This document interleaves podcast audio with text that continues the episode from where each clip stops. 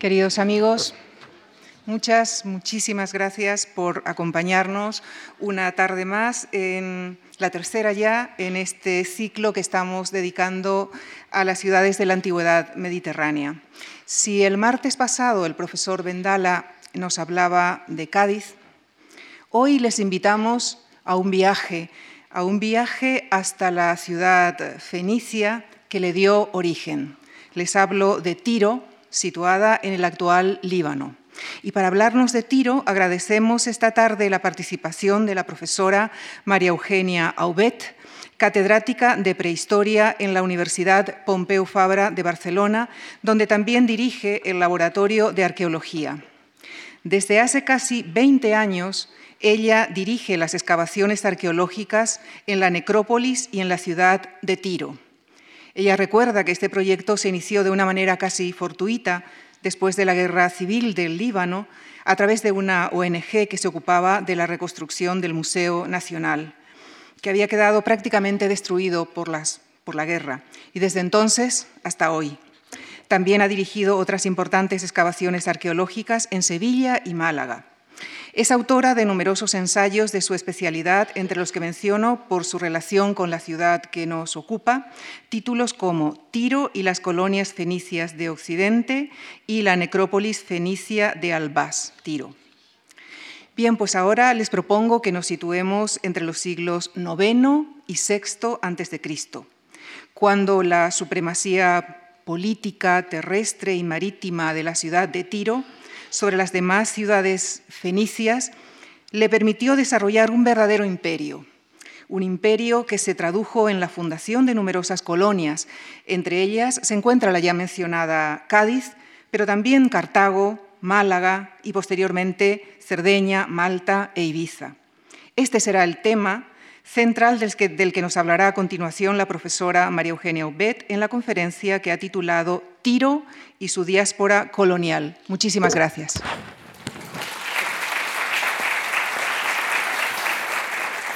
Buenas tardes. Eh, eh, agradezco a la Fundación Juan Marc la, invitación a colaborar en este ciclo de conferencias dedicado a las ciudades de la antigüedad Em, yo sé que han visto hasta ahora ciudades espectaculares, monumentales, eh, Cádiz, eh, ciudades eh, del África romana, etc. Lo mío va a ser bastante más modesto. Nos vamos a una época, el 900 a 600 antes de Cristo, a la época prerromana. aquí estaríamos, en Occidente, estaríamos prácticamente a finales de la prehistoria es mucho más modesto, no, no vais a ver grandes eh, edificaciones monumentales, pero em, sí voy a mostrar lo que sabemos ahora de la ciudad de Tiro, es decir, la, Tiro colonial, la que fundó Cartago, la que fundó Ibiza, la que fundó las colonias eh, de Palermo, por ejemplo, de Cagliari, etcétera, Málaga también. Em, se trata del primer imperio colonial en el Mediterráneo, la primera experiencia eh, colonial conocida. Es el eh, Tiro eh, descubre Occidente por primera vez y abre una serie de, abrirá una serie de rutas navales, de comercio, etcétera, que aprovecharán después los griegos, el mundo romano, el mundo bizantino, el mundo medieval. En esto la iniciativa de Tiro fue una, aventura eh, sin precedentes em, y hasta ahora, hasta, hasta, hace unos pocos años, de esa experiencia colonial, que fundó muchas colonias, sobre todo en el extremo occidental del Mediterráneo, de esta experiencia colonial eh, conocíamos mucho mejor las colonias que la metrópoli. Eh, primero por la guerra civil libanesa, 20 años de guerra civil, eh, problemas en la zona, eh, un país, ahora explicaré un poco la geografía, un país con grandes ciudades romanas monumentales. Allí es, todo es a lo grande, tipo los templos de Baalbek, como Palmira, por ejemplo, en Siria, es todo enorme y por tanto es muy difícil acceder a los restos arqueológicos anteriores a la, Líbano romana, a, las ciudades romanas. Ha costado mucho, sigue costando mucho, y solo de la ciudad de Tiro, ya lo, aventuro desde el principio, eh, de la ciudad de Tiro empezamos a tener datos. Solo a partir de 2015 hemos obtenido datos, a partir de 2015-2016. De momento es muy poco, veréis por qué, cuál es el problema, pero conocemos otros aspectos que llevamos excavando desde hace bastantes años, como es el mundo funerario, el mundo de la ideología, el mundo de esta sociedad que fundará Málaga, Cádiz, etc.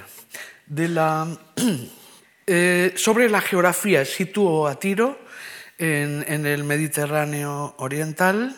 Tiro es la ciudad más meridional del Líbano, los límites del Líbano actual corresponderían más o menos a esta franja costera de aquí.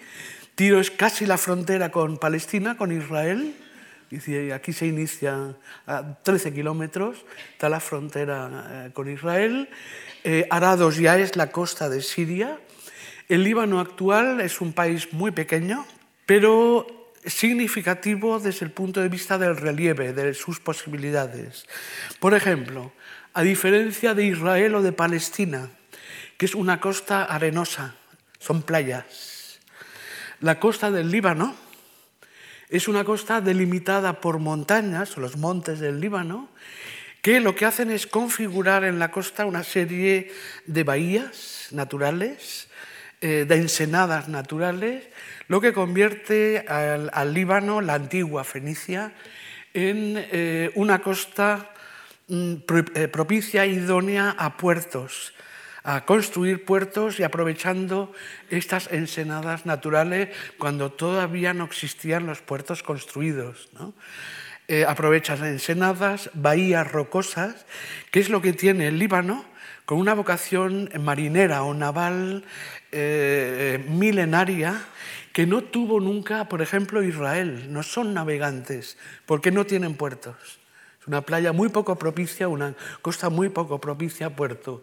Siria es distinto, tiene puertos importantes, pero no tan bien eh, configurados desde el punto de vista de relieve natural, etcétera, como el Líbano.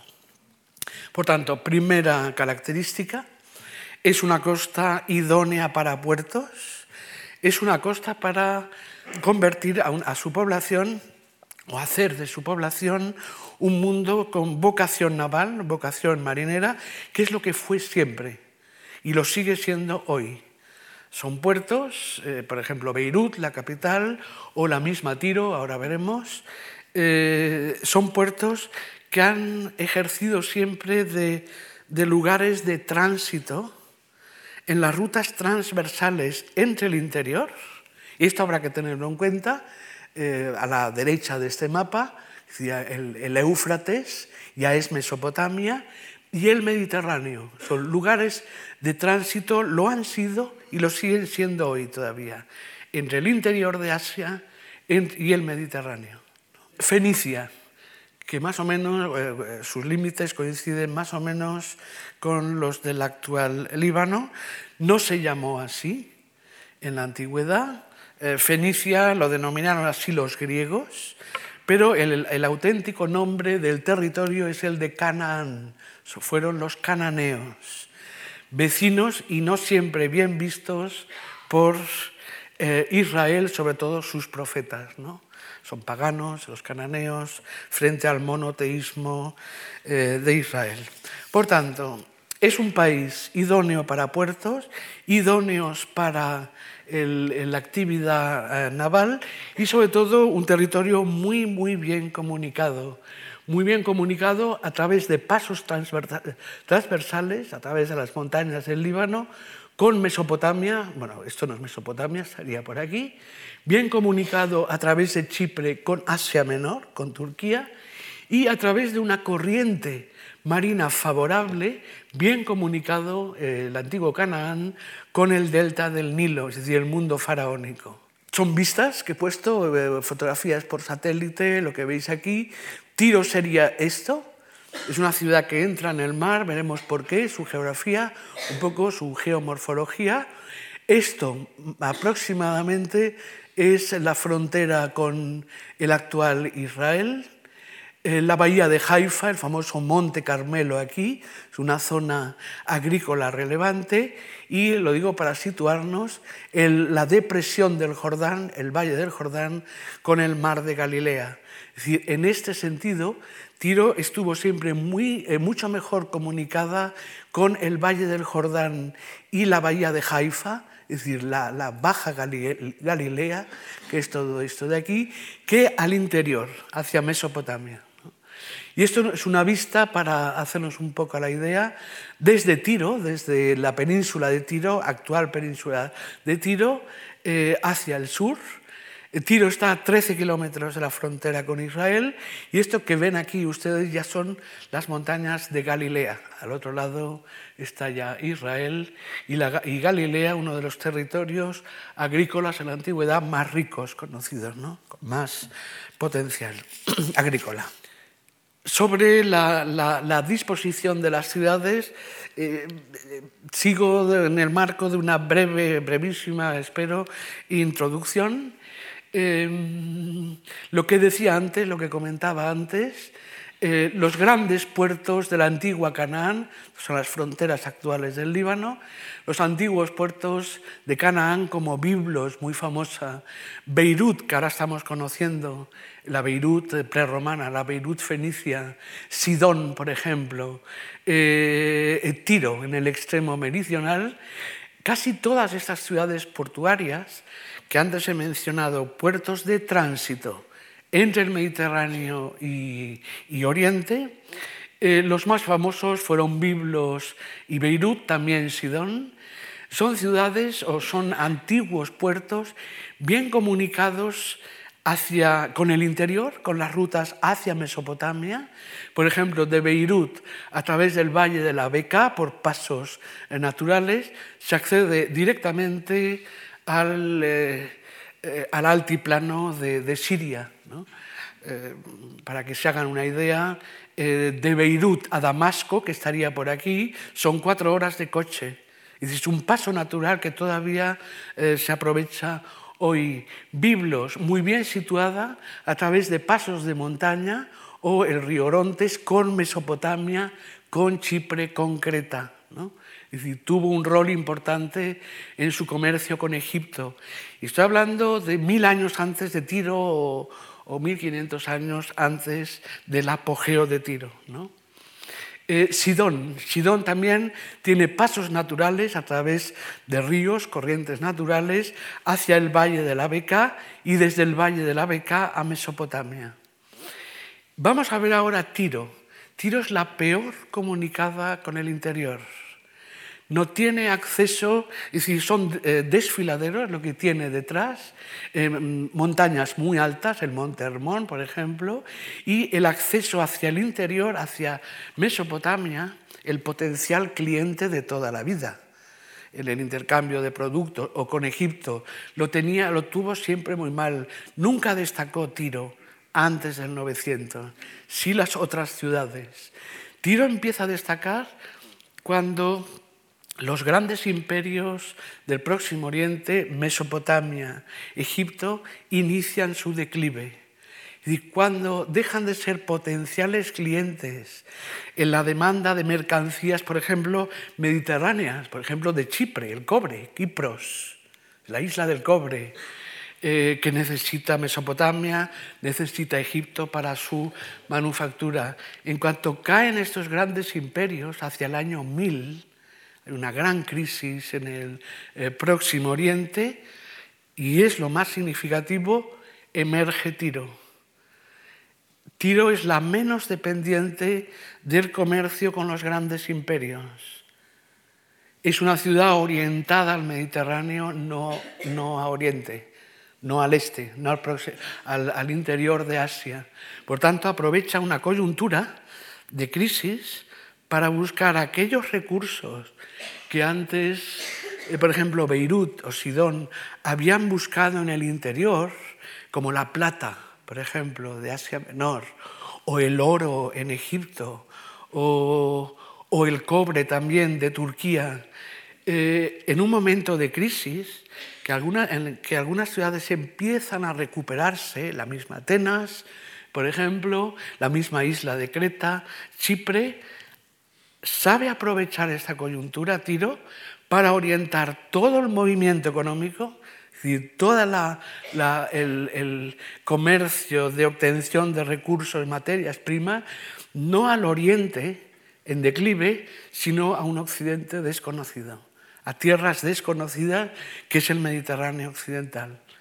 Tienen de todo, nadie había explotado el extremo occidental del Mediterráneo y tienen entre Cerdeña, península ibérica, cobre, minas de río tinto, estaño, Extremadura, Portugal, oro en el interior y otras materias primas de primera necesidad. Tiro, no lo debería decir, pero lo digo, es, es una ciudad oportunista que sabe aprovechar el momento de declive de los demás para hacerse con un circuito que le va a hacer riquísima, va a enriquecer a la ciudad y a sus comerciantes y colonos. Y este es el origen de la diáspora, ¿no? Hacia Occidente, van a lo desconocido pero tiene suficiente información como para llegar a, los sitios, a los focos más ricos. Cerdeña tiene cobre, tiene metales y sobre todo el foco de, Río Tinto y sudoeste de la península ibérica. Hay oro, hay, plata, etc.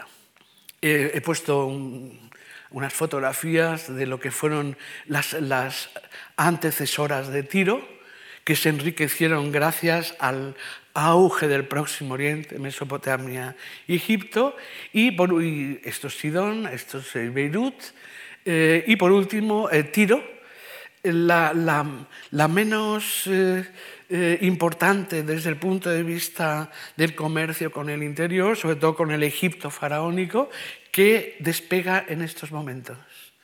¿Entiendes? Es muy hábil Tiro. Por eso están tan mal vistos los fenicios, porque aprovechan los malos momentos de los demás. Bueno, sobre la geografía, muy brevemente, eh, la geografía de Tiro. Em, he puesto este mapa de. este, he puesto este mapa de finales del eh, siglo XIX porque eh, todavía se puede observar muy bien la configuración de lo que fue la ciudad de Sur, de Tiro, el nombre antiguo de la ciudad.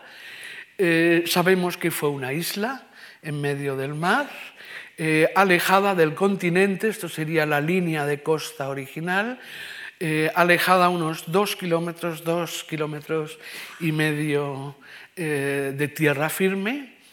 De ahí la grandeza de Tiro de todas las ciudades cananeas o fenicias, es la única ciudad insular y por tanto la mejor protegida. Y la describen muy bien, por ejemplo, los profetas de Israel, Isaías, Ezequiel, que aborrecen Tiro, ¿no? Es una ciudad pagana, es una ciudad riquísima, la conocieron en, sus momentos de apogeo de su gran imperio colonial en Occidente, 900 a 600, la vieron directamente y la describen como una ciudad en medio del mar inexpugnable y amurallada, es decir, muy difícil de conquistar y muy difícil de dominar por estar en medio del mar y bien fortificada. ¿no? La maldicen además y le desean eh, una destrucción eh, en, en el próximo futuro porque representa la antítesis de la capital que entonces está emergiendo en Israel, que es Jerusalén, una, pequeña ciudad en, zona desértica, muy sobria, es un mundo mucho más sobrio y más eh, pobre que la Tiro ostentosa, la que llega el oro, la plata de Río Tinto, llegan todos los metales occidentales.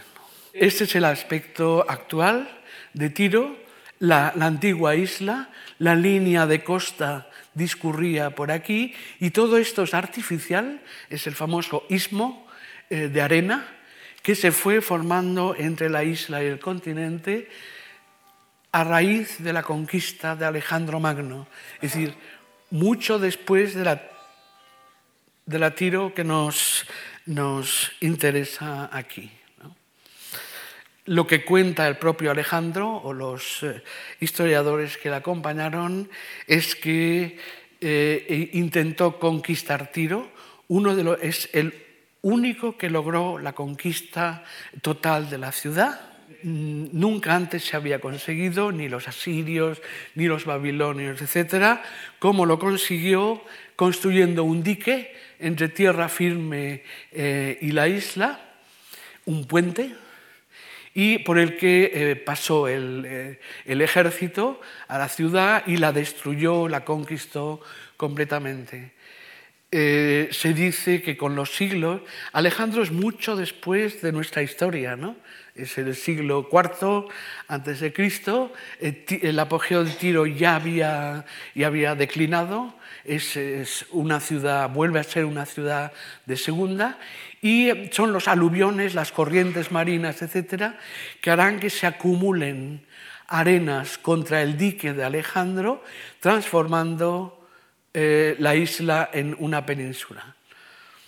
Aquí sí hemos hecho sondeos, realmente es, es, eh, un istmo artificial, eh, el de la actual península, pero habrá que estudiarlo mucho mejor porque no parece que un pequeño dique de Alejandro Magno eh, provoque una transformación geológica eh, tan, tan, espectacular. La, tiro, la tiro que se puede visitar hoy, el que logre visitarla, porque el turismo no llega, es una zona muy conflictiva, la del extremo sur del Líbano. Lo que se puede ver en la actualidad, y ahora ya paso a los fenicios, es sobre todo la, ciudad romana. En la zona eh, continental eh, destaca sobre todo el acueducto romano, que está a lo grande, como Palmira, como Baalbek, etcétera, todo muy grande. El famoso hipódromo se conserva muy bien, las gradas también, el hipódromo de época romana bizantina. Se dice, anécdota, se dice que la película de Ben Hur se basó en, en, este hipódromo. De hecho, es el hipódromo romano más grande conocido en la actualidad. ¿no? Las necrópolis, el arco de triunfo, que estaría por aquí. Esto en la parte continental, que en época romana ya es península, es después de Alejandro. Y en la parte de la isla, una zona excavada en los años 60, antes de la guerra civil, la zona de las, de las basílicas eh, romanas y bizantinas. Eh, es también muy eh, espectacular, muy monumental. Y esto, y aquí me voy a centrar sobre todo más adelante, y es en esta zona de aquí, mucho más elevada y dominando los puertos de Tiro, tuvo dos puertos, en esta zona que hemos denominado la, Acrópolis, donde estamos excavando en la actualidad desde 2015 y sobre todo desde esta primavera. Es decir, me preguntan, ¿qué sabemos de la ciudad de Tiro? La ciudad, lo poco que hemos empezado a excavar, pero hemos dado con ella. Sabemos dónde excavar y dónde encontrar los restos fenicios debajo de, de los romanos.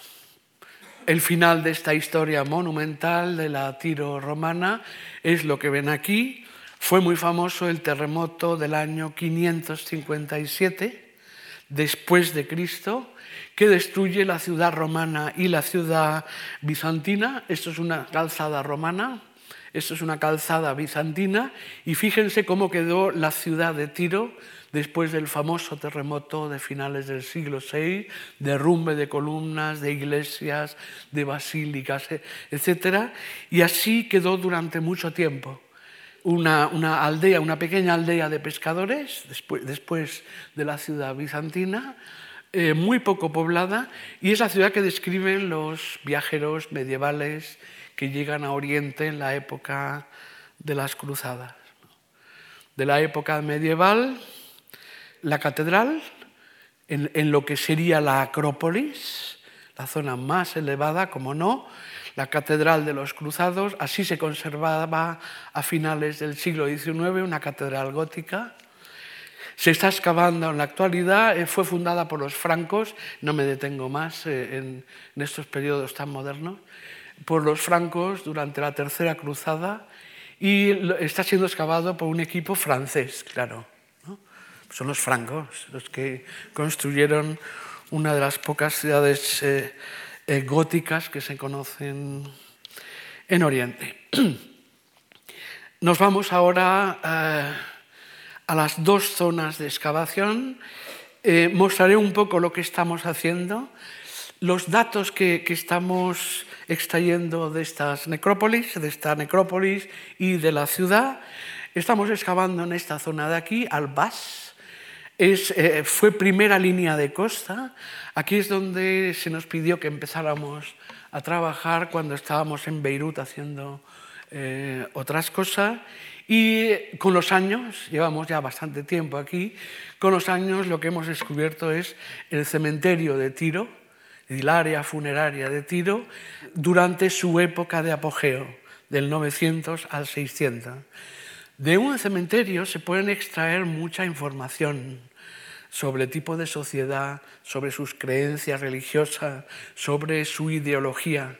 Pero hace falta excavar la ciudad también, que es lo que acabamos de empezar hace eh, muy poco en esta zona de aquí, al lado de los franceses, con su gótico francés, eh, los españoles hemos empezado a trabajar eh, en esta zona. Explicaré por qué, porque es la única zona que no tiene edificios romanos, ni bizantinos, ni helenísticos, que nos permite acceder directamente a la ciudad fenicia. La necrópolis, en, poco, en pocas palabras, no voy a describirla, es eh, evidencia muy arqueológica. La necrópolis es una necrópolis de incineración en urnas, todo esto son urnas cinerarias. La necrópolis aparece aquí, en una antigua playa, lógicamente. Estamos hablando de primera línea de costa, fue una antigua, una antigua playa y estamos a unos 5 metros bajo superficie. ¿no? Se puede imaginar en agosto lo bien que se está aquí abajo. Son ya muchos años, llevamos prácticamente más de 400 urnas de incineración eh, identificadas y voy a lo más relevante, qué datos hemos extraído del estudio del cementerio de Tiro y mm, que nos obligan a reflexionar sobre eh, muchos aspectos importantes de la categoría de Tiro en esta época, en la época colonial. En primer lugar, es un espacio funerario. Hasta entonces, Beirut, Sidón, etc., habían utilizado áreas para enterrar a los difuntos de la ciudad, pero siempre en conjuntos no demasiado uniformes, un grupo de tumbas aquí, otro grupo de tumbas allí, es decir, no, sin la idea de unidad. Y aquí la idea de unidad, es decir, de cementerio comunitario es muy claro. Es muy clara. Todos se entierran en el mismo sitio. Sabemos la extensión que pudo tener el cementerio de Tiro, hasta más de dos kilómetros de extensión. Y aquí se enterró eh, eh, eh, los antepasados, los difuntos, de una comunidad que tienen muy clara la idea de espacio común no de, enterramientos más o menos dispersos, sino es un espacio común a la ciudadanía de Tiro. Es el cementerio urbano. Segundo dato importante, voy, mostrando diapositivas, pero el discurso es otro, ¿no? No hay niños, no hay ni una sepultura infantil de 400, ningún enterramiento infantil y esto también es significativo, a diferencia de épocas anteriores, en Beirut, en Sidón, en Biblo, donde se entierran indistintamente adultos y niños en un mismo pequeño espacio, aquí no hay niños. Por debajo de 14, 13 años no hay ningún enterramiento. Se entierran en otra parte. ¿Esto qué significa? Y no son las elucubraciones típicas de los arqueólogos que dicen tenemos mucha imaginación, y tenemos. ¿eh? Pero, ¿qué significa? Que en el cementerio de Tiro, el cementerio de la ciudad, hay dos categorías de personajes. los que tienen derecho a ser enterrados en el cementerio de la ciudad y los que no tienen derecho o estatus suficiente para ser enterrados en el cementerio común, ¿no? Que son los niños. Como en tantas sociedades antiguas, primitivas, el niño no ha accedido todavía a la adolescencia, a la, a la edad adulta, no tiene derechos. Por tanto, hay que hablar de derechos. Hay estatus, hay derechos de ciudadanía que antes del apogeo de Tiro no conocíamos. Otra característica, y procuraré no extenderme demasiado, pues si no, la imaginación, el tipo de tumba que, predomina en el cementerio de Tiro es esta que ven aquí. Son tumbas eh, incineraciones formadas por dos urnas gemelas. Esta es esta, vista desde arriba, vista lateral, con los jarros conteniendo líquidos, etcétera, de las ofrendas. Ha sido otra de las sorpresas. La primera, no hay niños, por, tanto hay estatus social diferenciados en esta necrópolis. Y la otra, al comprobar que en estas urnas, tumbas dobles, los restos óseos del difunto, incinerado, aparecen siempre en una de las dos urnas. En la otra, solo cenizas. Es decir, se ha separado el cuerpo lo que podríamos decir es la ceniza o el humo o el aire, no lo sé. No sabemos a qué obedece, porque no tenemos textos que nos hablen eh, tan eh, claramente de la religión fenicia, en qué creen, ¿no? Pero eh, sí diré que siempre van acompañados de dos jarros, un plato muchas veces conteniendo comida, y es la comida no para el difunto, no confundir, el difunto está muerto. Es la comida para el alma o el espíritu del difunto que según las creencias de toda esta zona del Próximo Oriente, el alma o el espíritu del difunto, al morir, al separarse del cuerpo, inicia un viaje muy largo, muy penoso, hasta llegar eh, o al cielo, al infierno o a la tierra prometida. Es un viaje tan largo que necesita beber, comer. Es decir, estos jarros conteniendo líquidos son ofrendas para la libación para, y, comida para el espíritu que emprende este viaje. Roma tomará también toda esta ideología del viaje, ¿no? del largo viaje del alma o del espíritu. Aquí tienen el, tipo de, urna, en los jarros. Eh, explicaré también otra anécdota. Aquí nos, vino una vez la, televisión libanesa. No hay mucha gente excavando en el Líbano por miedo, tampoco hay para tanto, pero bueno, eh, para tanto miedo. ¿eh? Y mm, nos vino la, la, televisión libanesa, nos filmó ahí excavando, trabajando, etcétera y em, preguntaron qué pasa con estas dos urnas gemelas. Eh, no es fácil explicarlo, ¿no? ¿Cómo le explicas a un señor que está filmando que en una de las sepulturas hay huesos y en la otra nada? O simplemente cenizas, ¿no? Y no lo entendieron, claro. Volvieron a preguntar, ¿qué pasa? Y todos disimulábamos porque no sabíamos muy bien cómo explicarlo. Y al final ya hartos y deseando que se marcharan, yo les dije, mire, háganse la idea de que una de las urnas es el cuerpo y la otra es el alma. Ya está. Y al día siguiente salimos en toda la prensa libanesa, primera página, los españoles han descubierto el alma de los fenicios. Desde entonces, cuando vemos la televisión, nos escondemos detrás de los pocos árboles que hay por allí.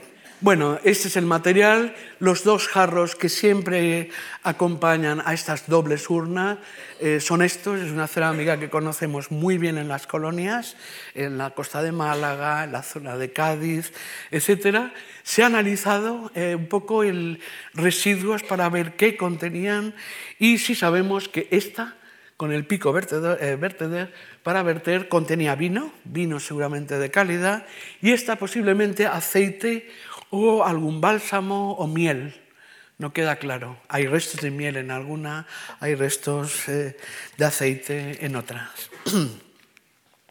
que había en el interior de las urnas. Paso rápidamente. También a tener en cuenta, en la parte superior eh, de las urnas, siempre el amuleto, si se depositaba al final de, enterrar los huesos en la urna que contiene los huesos, el amuleto en la parte de arriba, que siempre un escarabeo, está aquí, y siempre en el centro, es el amuleto de la suerte, se le, se le desea suerte eh, al difunto en el más allá.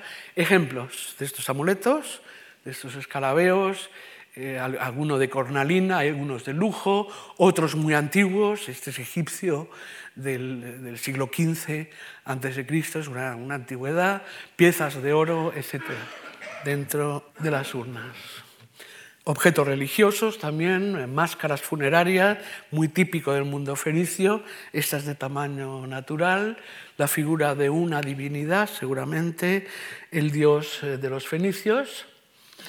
Y eh, terminando un poco con la necrópolis, otro aspecto significativo es a tener en cuenta, no hay niños, hay un doble enterramiento, cuerpo, cenizas, una ideología que subyace en todo esto muy parecida a la de todo el levante mediterráneo.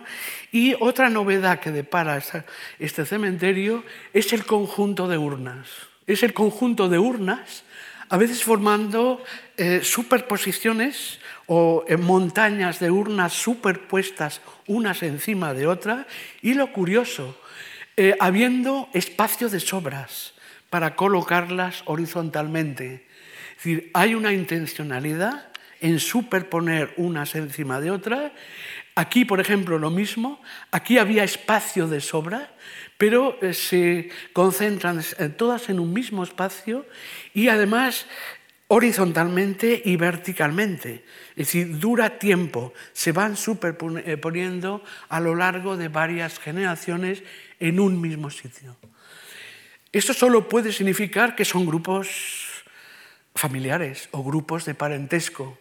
Y eh, a veces hemos localizado las muescas de una fosa colectiva conteniendo estos panteones familiares o estos grupos eh, familiares a lo largo de 200, 300 años, ¿no? según hemos eh, podido fechar.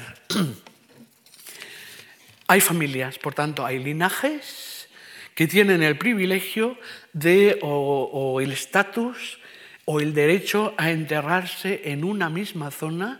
Seguramente son familias destacadas de la, de la comunidad de Tiro y quizá lo más interesante es que muchas de, estas, de estos grupos familiares, aquí es el principio de la excavación de uno de ellos, sigue hacia abajo, es que algunos de estos grupos llevan una marca, una estela de piedra inscrita. Y aquí voy, no por describir hallazgos, sino por eh, intentar entresacar datos para entender esta sociedad. ¿no?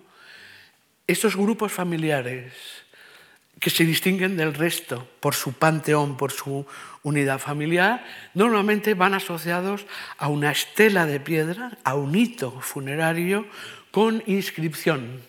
En este caso, aquí empieza el grupo familiar sigue hacia abajo a medida que excavábamos. La estela tumbada, porque eh, esto es la antigua playa, estaban hincadas verticalmente y con el oleaje, las construcciones posteriores, labores agrícolas, eh, han derribado estas estelas que hallamos siempre en esta posición. Esta es esta. Si la situamos verticalmente, comprobaremos por la, la la densidad o el grosor de la antigua playa, que la inscripción, el nombre de la familia, destacaba por encima de la superficie de la playa. Era visible el nombre del difunto. ¿Qué es este nombre? Los epigrafistas han estado estudiando, los que entienden de escritura antigua, han estado estudiando muy bien estas inscripciones y ahí va otra de las sorpresas. Estas inscripciones dan siempre el nombre, el patronímico, si queréis, el apellido de una familia, que en el Antiguo Testamento y en la antigua Fenicia se las denomina casa familiar. la casa de David, la casa de Abraham. Es decir, son linajes que toman el nombre del primer antepasado, David. ¿Sí? En este caso es lo mismo. Los epigrafistas nos dicen que las inscripciones de estas estelas no son contemporáneas de los últimos enterramientos, sino de los más antiguos. nos está dando el apellido o el patronímico de la familia, del antepasado. Y vamos más allá. Si el antepasado lo podemos fechar bien en el inicio de este cementerio, que es hacia el 900, podemos concluir que en el 900 o finales del siglo X en Tiro están pasando muchas cosas. Primero, emerge como potencia colonial. Segundo, se le está configurando una sociedad en que ya surgen linajes, quizá aristocráticos, con derecho a estela de piedra, a inscripción, eh, familias eh, eh, asociadas a estos linajes y una ciudadanía de la que de momento están excluidos los niños. Porque una ciudadanía que tiene derechos y tiene estatus a un mismo espacio. Aquí un ejemplo final ya, y dejo la necrópolis, una de las más recientes que hemos excavado, la doble urna, el, último enterramiento de todos, siguen apareciendo debajo, la estela lógicamente tumbada en una playa que se mueve la, superficie por oleaje, la estela, pero que puesta verticalmente es esta de aquí, la pequeña inscripción que remite desde el punto de vista epigráfico, de tipo de escritura, no a este señor de aquí, sino al primero de todos, el que sacas en la roca virgen, el primero, el que inicia el linaje. ¿no? Significativo, en esta se ve muy bien también, eh, como la parte de la inscripción, no sé si ven las diferencias de color, es lo que asomaba por encima de la superficie de la necrópoli y esto estaba enterrado o hincado al lado de la tumba. Bueno, el aspecto, esto es una restitución virtual, eh, como no, el aspecto que debió de tener eh, la necrópolis con eh, las estelas y las inscripciones asomando, es decir, era visible en el espacio, era visible la familia, el linaje, el nombre de cada uno de los enterrados en esta antigua playa. Anterior a Alejandro, todavía no existe el istmo, y frente al cementerio de la ciudad, la ciudad de Tiro amurallada, ¿no? Dos kilómetros más o menos de distancia. De la ciudad de Tiro, he avisado antes, estamos empezando. Lo que más nos ha costado es encontrar el espacio idóneo para ir directamente a la ciudad fenicia. Esta es una eh, reconstrucción eh, que hemos hecho del aspecto que tuvo la, la, ciudad insular de Tiro antes de Alejandro, en la época de su apogeo. Lo hemos hecho a través de una fotografía aérea en base a una fotografía aérea de 1923-24, eh, eliminando el istmo. Este sería el aspecto. Esto de aquí sería la Acrópolis, con el templo principal eh, de la ciudad, con, eh, bien descrito por los profetas de Israel, descrito y maldito. Y los dos grandes puertos de la ciudad, el norte, el, el de sur, están muy bien situadas y aquí ya la frontera con eh, Galilea. El sitio donde hemos empezado a excavar, que es esta zona de aquí, esta zona de aquí, y se ha escogido porque hay muy pocos eh, edificios eh, bizantinos romanos. Esta es la zona donde hemos empezado el 2015 y sobre todo a excavar en el 2016. La suerte, estos son los restos de los grandes monumentos romanos bizantinos caídos, derrumbados a raíz del famoso terremoto del siglo VI después eh, de, Cristo, que arruinó Tiro completamente, y el acceso ya directo aquí a edificios monumentales de época fenicia por primera vez. Esta ha sido la campaña de esta primavera pasada, 2016, eh, un edificio monumental con goznes para, para, para puertas, decir, que es el límite de la Acrópolis asomando a los puertos. Debió ser una de las puertas monumentales de la ciudad fenicia. Los hallazgos que nos ayudan a fechar son cerámicas que en Occidente las conocemos eh, desde hace mucho tiempo. Y eh, otros edificios de nuestras excavaciones y de, otros equipos, como son los templos monumentales de la época. Restos de un templo de, fechado hacia finales del siglo VII, 600, que estaría situado aquí, y otro, otro templo, este de aquí, otro templo fenicio, situado ya en la zona eh, exterior a la Acrópolis. Con esto termino, no esperen mucho más de la ciudad porque solo acabamos de empezar, pero sabemos dónde está, que es lo principal, no se nos va a escapar. Estamos excavando aquí arriba de momento, pero sabemos que continúa. Hay niveles mucho más antiguos, hasta el segundo milenio antes de la era, cerámicas micénicas. Termino mostrando unas pocas diapositivas de una, colonia fenicia de Occidente que os he seleccionado, pero también con varios apuntes que cabe eh, inferir de la arqueología.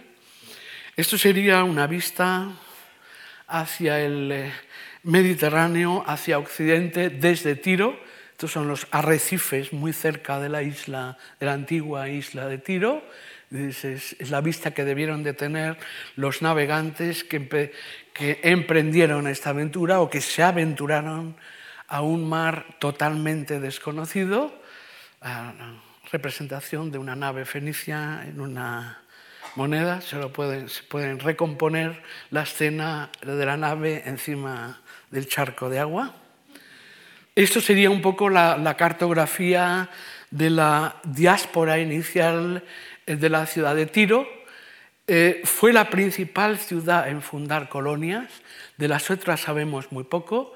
Eh, sin duda Beirut o Biblos no participan en esta empresa, Sidón posiblemente sí, pero es Tiro la que lleva la iniciativa.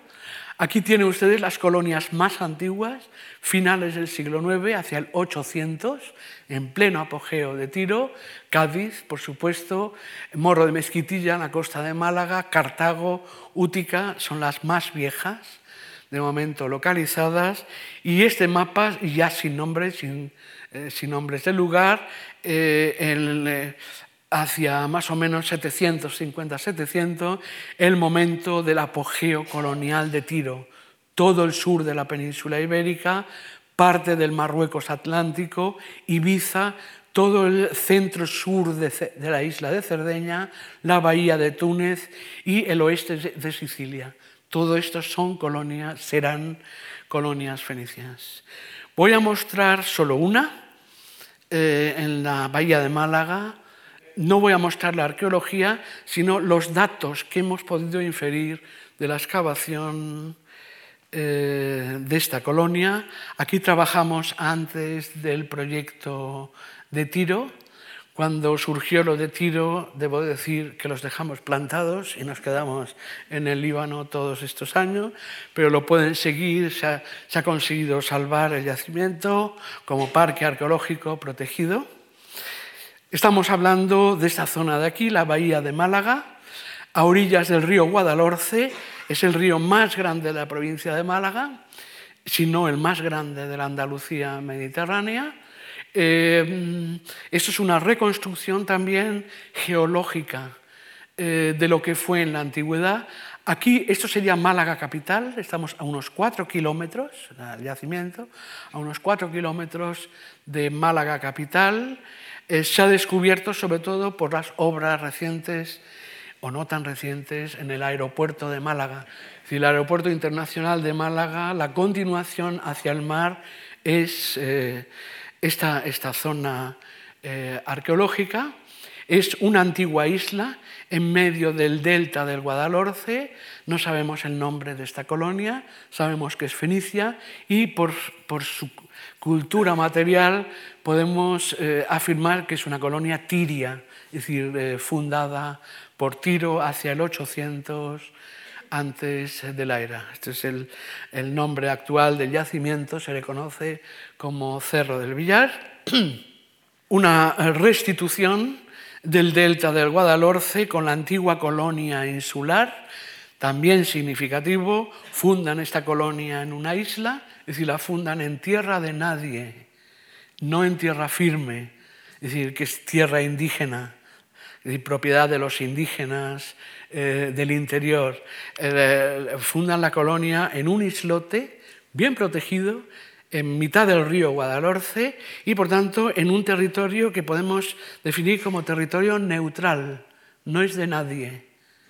Y vuelvo a insistir sobre estos aspectos que demuestran o evocan la habilidad de estos fenicios. No se comprometen, van al sitio donde haya menos problemas, por supuesto, y más ganancias.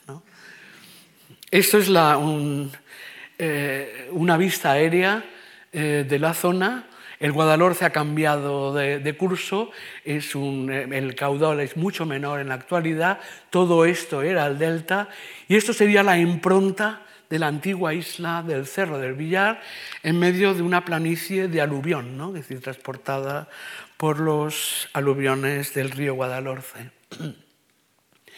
A destacar tres o cuatro cosas, no me voy a detener mucho. Em, en primer lugar, las viviendas. Son viviendas típicamente fenicias, solo nos quedan los zócalos.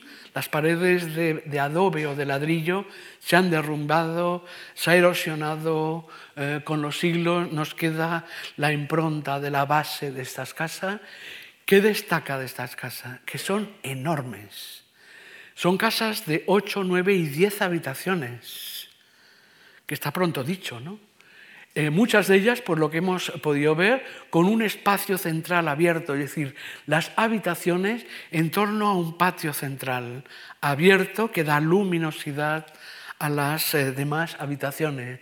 Hay de todo, hay restos de cocina, de actividad culinaria, de actividad doméstica, pero siempre en cada una de estas grandes casas del Cerro del Villar, siempre una habitación destinada a almacenaje de grandes contenedores, de grandes ánforas, una forma típicamente oriental, tenemos la misma forma de ánfora en tiro.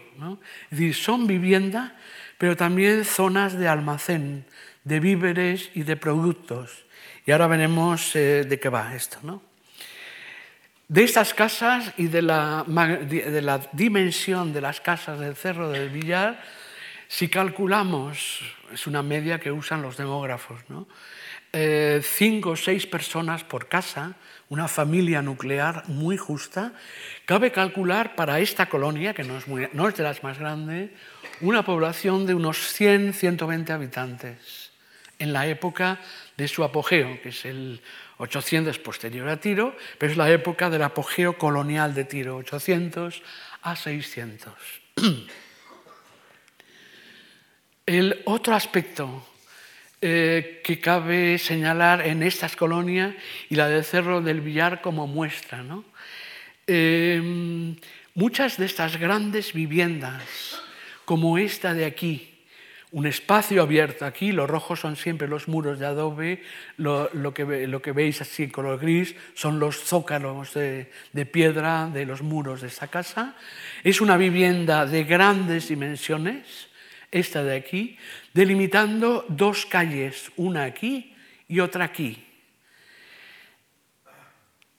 Esta calle em, coincide con el centro de la isla de Cerro del Villar, fue un eje norte-sur que atravesó toda la isla como vía central o vía de comunicación central. Eh, aquí los restos que se han podido examinar eh, hablan de un lugar de, tránsito muy intenso, entre ellos eh, un tránsito de animales, que para una isla, tránsito de animales o de, o de ganado, también de personas. Pero lo más curioso es que al otro lado de la gran vivienda, lo que, lo que hemos excavado aquí son pequeños compartimentos orientados a la calle, a esta calle central, pequeños compartimentos eh, centrados muy de construcción muy leve, ¿no? de madera, de, de, barro, es decir, no es la construcción sólida de las viviendas, las grandes viviendas de los mercaderes tirios o fenicios, son pequeños habitáculos y cerrados normalmente o alguno con un depósito detrás donde se manufactura metal eh, o se preparan objetos de metal y cada una de estas tiendas, las hemos llamado tiendas, exponiendo hacia la calle productos. Por ejemplo, en esta vivienda había ánforas conteniendo víveres, por supuesto, en venta y abiertos a los visitantes del exterior, que tenían que ser eh, forzosamente indígenas del Valle del Guadalhorce, otros colonos, que venían a vender y a comprar aquí. En esta otra eh, tienda eh, encontramos restos de polvo de plata. Polvo de plata que seguramente procedente de minas del interior, aquí se preparaba para venderlo al cliente, al cliente que visitaba esta calle de mercado, es un mercadillo. ¿no? Esa sería la, restitución a escala de esta calle de mercado, esta de aquí, la gran, una de las grandes viviendas aquí y las pequeñas tiendecitas que recuerdan, evocan los zocos orientales ¿no? en, en la actualidad, el famoso zoco, el desgraciado zoco de Alepo, por ejemplo. ¿no? Y se nos dirá, los arqueólogos siempre se detienen ahora en las piececitas pequeñas y sin importancia. Pues sí, lo voy a hacer. Me detengo en estas piezas de aquí. Son tres pequeñas pesas de plomo. Eh, responden a una unidad de peso. Es decir, la unidad es la más grande con inscripción fenicia. Bueno, pues estas tres pesas de plomo hay más. ¿no? Responden a unidades fijas de peso. Es decir, la más grande con inscripción es una unidad de peso oriental. Eh, lo demás son múltiplos y submúltiplos de esta unidad. Me dirán, pues qué bien, ¿no? Me explico, si hay pesas de plomo, significa que se está pesando además pequeñas cantidades, porque la, la, eh, la unidad, el shekel, ciclo, la unidad más grande son 7,5 gramos, que es una unidad oriental muy conocida. Es decir, un referente oriental em, eh, en Oriente muy conocido. Eh, las otras dos son 3 gramos y, y submúltiplos. Si existen estas pesas, significa que se está pesando productos. No productos pesados, sino pequeños productos como puede ser eh, polvo de plata, como puede ser eh, un pequeño eh, grupo conjunto de cereales o de grano o uva, por ejemplo, pero se está pesando eh, materiales, se están pesando productos posiblemente agrícolas o materias primas. Si se está pesando, si se sirven pesas, que hay balanzas. Y hay balanzas en esta época. Se ha encontrado, no aquí, en otros sitios del Mediterráneo oriental. Y me atrevo a ir un poco más allá. Si se está pesando, por ejemplo, polvo de plata, para darle un valor a la hora de venderlo o comprarlo, se está comparando con el valor, por ejemplo, de un kilo de trigo. Pongamos que tres gramos de plata equivalen en valor a un kilo de trigo. ¿No? en una transacción. La plata vale mucho más porque es muy escasa. El trigo vale mucho menos porque abunda en el interior. Y aquí los fenicios sí que debieron eh, obtener unas ganancias impresionantes ¿no? con sus precios en Occidente. Por tanto, se pesa eh, eh, plata, se le otorga un valor a la plata para establecer una equivalencia, por ejemplo, con un kilo de trigo o con un kilo de uva. Es la típica transacción de comprador-vendedor, los que, los que vienen a comprar, los que atienden a los compradores del exterior. Si se están otorgando valores y medidas a los productos, significa que al pesar plata o al pesar trigo a cambio en la balanza, al pesar se está otorgando ya un precio. Ya hay precios. En fenicio, pesar y dar precio o valorar en precio es la misma palabra.